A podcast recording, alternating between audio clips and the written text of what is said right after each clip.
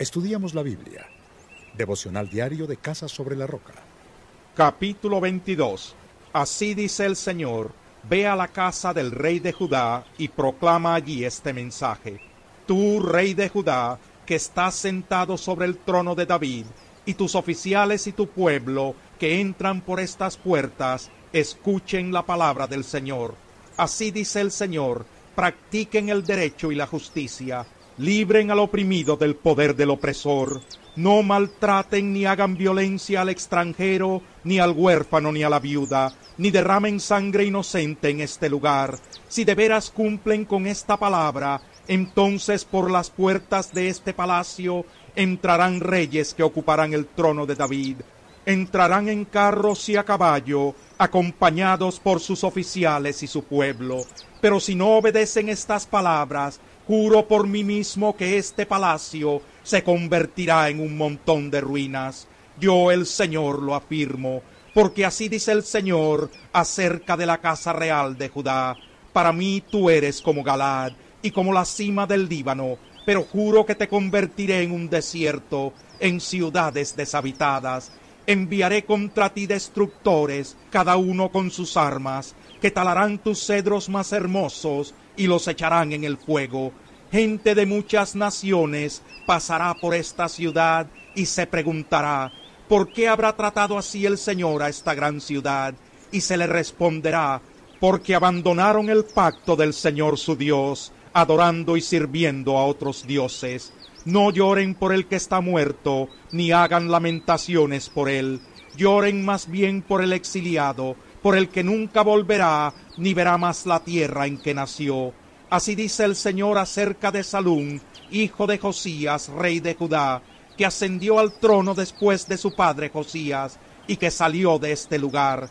Nunca más volverá, sino que morirá en el lugar donde ha sido desterrado. No volverá a ver más este país. Ay del que edifica su casa y sus habitaciones superiores, violentando la justicia y el derecho. Ay del que obliga a su prójimo a trabajar de balde y no le paga por su trabajo.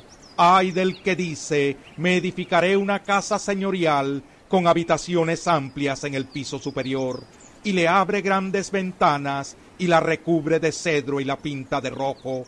¿Acaso eres rey solo por acaparar mucho cedro? Tu padre no solo comía y bebía, sino que practicaba el derecho y la justicia, y por eso le fue bien defendía la causa del pobre y del necesitado, y por eso le fue bien. ¿Acaso no es esto conocerme? afirma el Señor. Pero tus ojos y tu corazón solo buscan ganancias deshonestas, solo buscan derramar sangre inocente y practicar la opresión y la violencia. Por eso así dice el Señor acerca de Joacim, hijo de Josías, rey de Judá. Nadie lamentará su muerte ni gritará, Ay mi hermano, ay mi hermana, nadie lamentará su muerte ni gritará, ay Señor, ay su majestad, será enterrado como un asno, y lo arrastrarán y lo arrojarán fuera de las puertas de Jerusalén. Sube al Líbano y grita, levanta tu voz en Basán, grita desde Abarín, pues todos tus amantes han sido destruidos. Yo te hablé cuando te iba bien, pero tú dijiste, no escucharé. Así te has comportado desde tu juventud, nunca me has obedecido. El viento arrastrará a todos tus pastores, y tus amantes irán al cautiverio. Por culpa de toda tu maldad, quedarás avergonzada y humillada. Tú que habitas en el Líbano, que has puesto tu nido entre los cedros, ¿cómo gemirás cuando te vengan los dolores, dolores como de parturienta?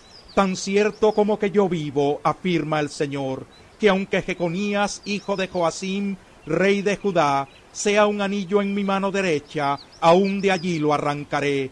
Yo te entregaré en manos de los que buscan matarte, y en manos de los que tú más temes, es decir, en poder de Nabucodonosor, rey de Babilonia y de los babilonios. A ti y a la madre que te dio a luz, los arrojaré a un país que no los vio nacer, y allí morirán. Jamás volverán al país al que tanto anhelan volver. Es Jeconías una vasija despreciable y rota, un objeto que nadie desea.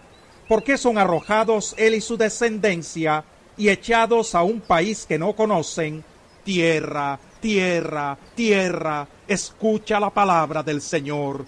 Así dice el Señor, anoten a este hombre como si fuera un hombre sin hijos, como alguien que fracasó en su vida, porque ninguno de sus descendientes logrará ocupar el trono de David, ni reinar de nuevo en Judá. Capítulo 23 Ay de los pastores que destruyen y dispersan el rebaño de mis praderas, afirma el Señor. Por eso así dice el Señor, el Dios de Israel, a los pastores que apacientan a mi pueblo. Ustedes han dispersado a mis ovejas, las han expulsado y no se han encargado de ellas. Pues bien, yo me encargaré de castigarlos a ustedes por sus malas acciones, afirma el Señor. Al resto de mis ovejas yo mismo las reuniré de todos los países a donde las expulsé, y las haré volver a sus pastos, donde crecerán y se multiplicarán. Pondré sobre ellas pastores que las pastorearán, y ya no temerán ni se espantarán, ni faltará ninguna de ellas, afirma el Señor. Vienen días, afirma el Señor, en que de la simiente de David haré surgir un vástago justo, él reinará con sabiduría en el país y practicará el derecho y la justicia. En esos días Judá será salvada, Israel morará seguro, y este es el nombre que se le dará. El Señor es nuestra salvación. Por eso afirma el Señor, vienen días en que ya no se dirá, por la vida del Señor, que hizo salir a los israelitas de la tierra de Egipto, sino por la vida del Señor, que hizo salir a los descendientes de la familia de Israel y los hizo llegar del país del norte y de todos los países a donde los había expulsado y habitarán en su propia tierra. En cuanto a los profetas, se me parte el corazón en el pecho y se me estremecen los huesos. Por causa del Señor y de sus santas palabras, hasta parezco un borracho, alguien dominado por el vino. A causa de la maldición el país está lleno de adúlteros, la tierra está de luto y los pastos del desierto se han secado. Los profetas corren tras la maldad y usan su poder para la injusticia. Impíos son los profetas y los sacerdotes, aun en mi propia casa encuentro su maldad, afirma el Señor. Por eso su camino será resbaladizo, serán empujados a las tinieblas y en ellas se hundirán yo traeré sobre ellos una calamidad en el año de su castigo, afirma el Señor. Algo insólito he observado entre los profetas de Samaria. Profetizaron en nombre de Baal y descarriaron a mi pueblo Israel. Y entre los profetas de Jerusalén he observado cosas terribles. Cometen adulterio y viven en la mentira. Fortalecen las manos de los malhechores. Ninguno se convierte de su maldad todos ellos son para mí como Sodoma, los habitantes de Jerusalén son como Gomorra. Por tanto, así dice el Señor Todopoderoso contra los profetas, haré que coman alimentos amargos y que beban agua envenenada, porque los profetas de Jerusalén han llenado de corrupción todo el país. Así dice el Señor Todopoderoso, no hagan caso de lo que dicen los profetas, pues alientan en ustedes falsas esperanzas, cuentan visiones que se han imaginado y que no proceden de la boca del Señor. A los que me desprecian les aseguran que yo digo que gozarán de bienestar. A los que obedecen los dictados de su terco corazón, les dicen que no les sobrevendrá ningún mal. ¿Quién de ellos ha estado en el consejo del Señor? ¿Quién ha recibido o escuchado su palabra? ¿Quién ha atendido y escuchado su palabra? El huracán del Señor se ha desatado con furor. Un torbellino se cierne amenazante sobre la cabeza de los malvados. La ira del Señor no cesará hasta que haya realizado por completo los propósitos de su corazón. Al final de los tiempos lo comprenderán con claridad.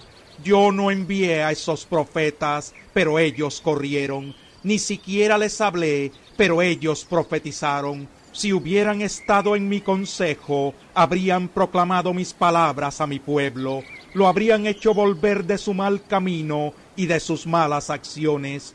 ¿Soy acaso Dios solo de cerca? ¿No soy Dios también de lejos? afirma el Señor. ¿Podrá el hombre hallar un escondite donde yo no pueda encontrarlo? afirma el Señor. ¿Acaso no soy yo el que llena los cielos y la tierra? afirma el Señor.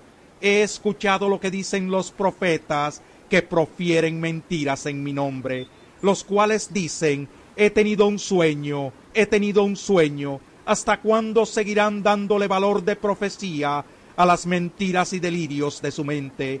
Con los sueños que se cuentan unos a otros, pretenden hacer que mi pueblo se olvide de mi nombre, como sus antepasados se olvidaron de mi nombre por el de Baal. El profeta que tenga un sueño, que lo cuente, pero el que reciba mi palabra, que la proclame con fidelidad. ¿Qué tiene que ver la paja con el grano? afirma el Señor.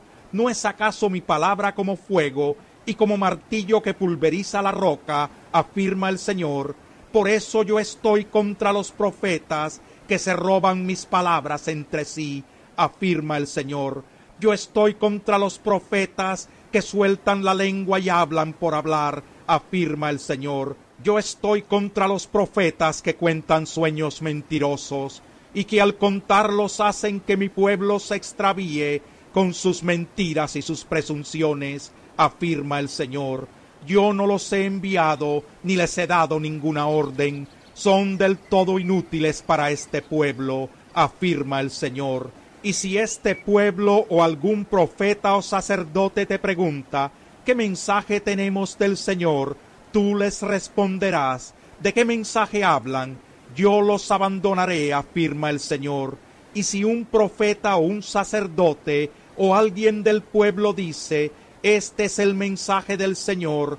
Yo castigaré a ese hombre y a su casa. Así deberán hablarse entre amigos y hermanos. ¿Qué ha respondido el Señor? ¿O qué ha dicho el Señor?